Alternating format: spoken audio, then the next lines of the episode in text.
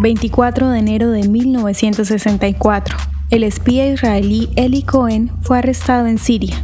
Eli Cohen, uno de los espías más exitosos de los tiempos modernos, fue crucial para la agencia de inteligencia de Israel, el Mossad.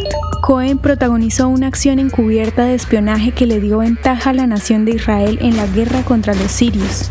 Nació en Alejandría, Egipto, de padres judíos sirios, por lo que hablaba árabe con auténtico acento sirio. Se le dotó de una falsa identidad de un sirio en Argentina, país donde se ganó la confianza con fiestas lujosas de influyentes sirios expatriados. Llegó a Damasco como un gran empresario, logrando ser amigo del gobernante del partido Bataj, y de otras personalidades gubernamentales de alto nivel. Cohen ingeniosamente convenció a los militares sirios a plantar eucaliptos cerca de sus búnkeres para proteger los soldados del sol, permitiendo a la fuerza israelí identificar mejor los objetivos sirios. La información de inteligencia que había reunido resultaría crucial en la victoria de Israel sobre Siria en 1967. Finalmente, la policía siria allanó su casa.